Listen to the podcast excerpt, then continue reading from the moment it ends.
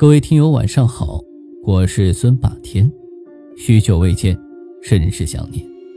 今儿晚上给大家带来的鬼故事的名字叫做《借体还魂》。就像我跟所有听过我故事的人的开场白一样，在故事开始之前，我仍然要声明一下：我从小都是接受正统的唯物主义教育，是从来都没有见过。不该见的东西，所以我绝对不是唯心者。但是，从出生到现在，在我的人生经历中啊，确实出现过几次绝对不唯物的事件。在这里，我就本着实话实说的原则，把他们都讲出来，希望能为大家留下一些我也不知道是什么东西的东西。这第一个故事是这样的：那时候我还很小。不过具体有多小我已经忘记了，但那个时候我还没有上幼儿园，才刚开始记事儿，估计也就十三五岁吧。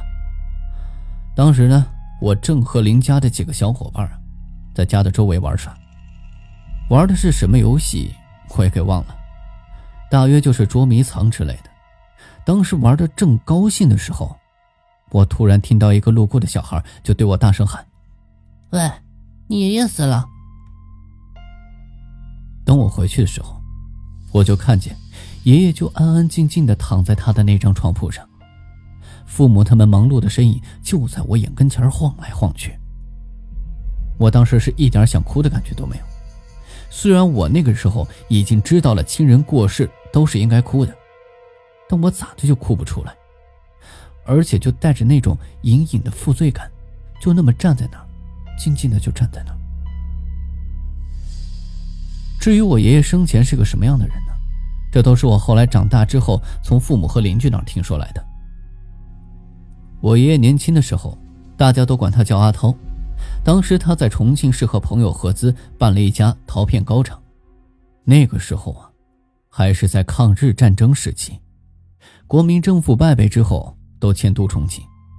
此后，日军对重庆进行了长达五年多的战略轰炸。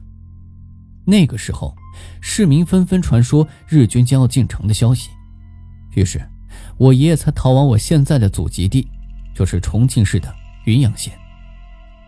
由于爷爷生平是乐善好施，就被当地的百姓尊称为大善人。能得此尊称，自然是付出了常人所不能付出的精力和财力。听我的父亲讲，当时我爷爷上街，只要看到有人在卖活物。比如说鱼呀、龟呀，他都会买下来，然后拿到长江里面去放生，以至于后来那些商贩每天都会扛着一些新鲜的龟呀、蟹呀上门来，我爷爷就一样全部买单。由于数量过巨，爷爷呢就又教他们原物背回，代为放生。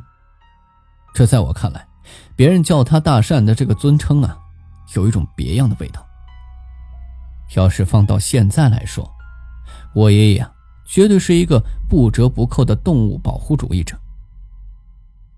我爷爷在三十岁左右的时候，开始喜欢上了道家的学说，不再吃荤腥的食物，连猪油鸡蛋都不沾了，豆制品就成为他的主要营养摄入。他当时还在家里养了一个得道的高钙。不过，经我父亲口中描绘出来，其形象特别可怕。那个人是面目奇丑，一身的烂疮，天灵盖还有个小洞，说是开的天眼，还爱抽大烟啊。那个时候大烟就是鸦片。我爷爷说他能了解前生，预知未来，所以全家把他都供作神明一样。我大伯呢，也跟我描述过那个神盖，啊，半张脸全是烂的，跟火烧过一样。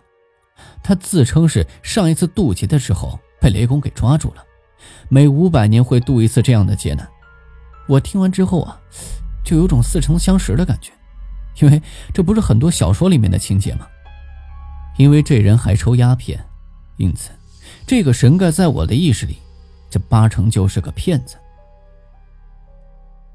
在我爷爷家的经济状况就如同这底部破了个洞的水缸，哗啦见底之后，就再没人跟我提过那个高盖了。或许。是他突然想到应该出去云游云游四海，阅览一下这祖国的大好河山，因为高人都是这样的。在后面的几年里，祖国经受了那段以干旱为主的自然灾害，我的祖母，也就是我爷爷的妈妈，卧床不起了，她生了一场大病，于是我爷爷就效法古人那种割骨疗亲的方法。在焚香祭祖之后，就用自己左臂的肱二头肌整块都割了下来，然后准备煮了给我祖母做药引子。刚上小学的我听到这儿，自然就会追问父亲：“我说，祖母到底吃了没有啊？”父亲的回答则是：“有哪个父母会吃自己孩子的肉呢？”所以，直到现在，我也不知道我祖母到底有没有吃过我爷爷的肉。后来这病情又是如何了？不过，父亲又告诉我，后来爷爷还是割过一次，不过这回不再是肱二头肌了，这一次他改为剖腹掏肝。我自然又是瞪着惊恐的双眼，急切地追问我父亲：“爷爷最后掏出来没有？”父亲说：“爷爷那次没成功，因为他在肚皮上刚开了个口子，就疼得晕死过去了。”再后来，我再长大了一些。上了点岁数的邻居们就都跟我提起爷爷的割骨疗亲这件事他们说，每到了夏天，都能看见穿着短袖汗衫的我爷爷，这左肩膀上是凹下去的。也就是因为这两次的肉体上受了极大的损伤，我爷爷只吃了三十多年的素食，也就是说，他老人家仅有六十多岁。在他最后的那段岁月里。我对爷爷的记忆是特别模糊的。不过，从我父母口中得知，他是非常疼爱我的，每天呢都会背着我上大通街去泡茶馆。这个我倒是有一些碎片的记忆，我就记得趴在一个人的背上，那个人的样子我是根本记不起来了，只能隐隐约约的见到他有一把白胡子，还有那个古董般的茶馆。窄窄的街道，石台阶我常常在一个很高的门槛上爬进爬出。还有一种特别好吃的什么样的糕，在我的记忆中，那绝对是一道天上才配有的美味还有一个至今都没有忘记的童谣，它是这么唱的：走上街，走下街，走到王婆婆的钉子街。王婆婆哪一个？张一个的李一个，进来喝口茶吗？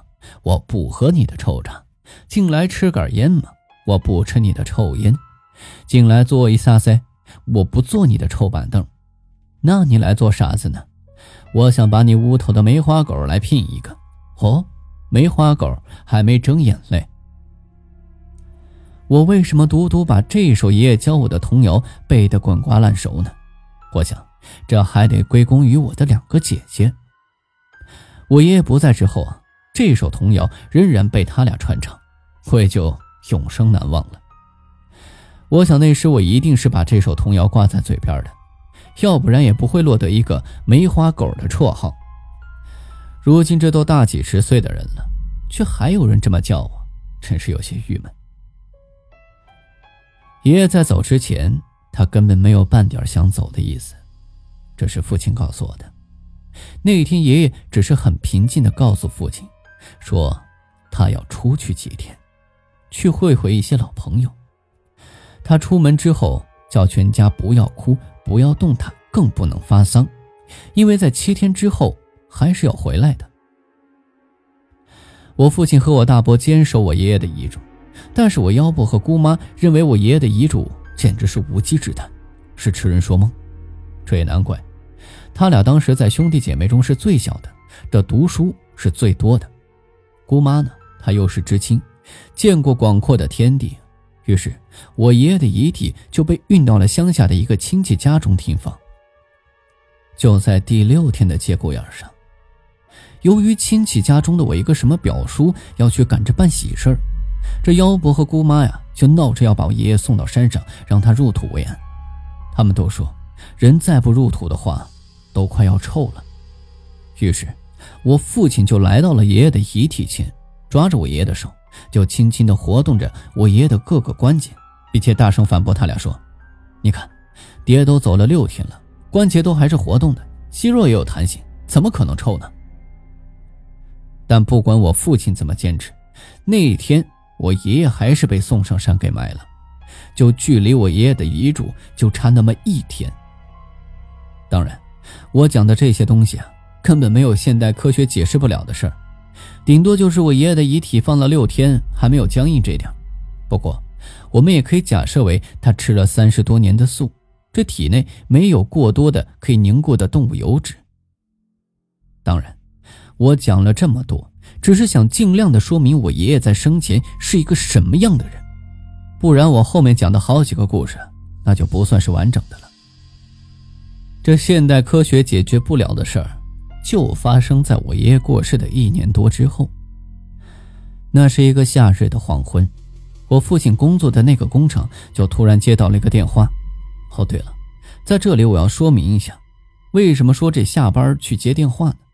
因为在那个时候啊，谁家都没有电视机，也没有其他的娱乐活动。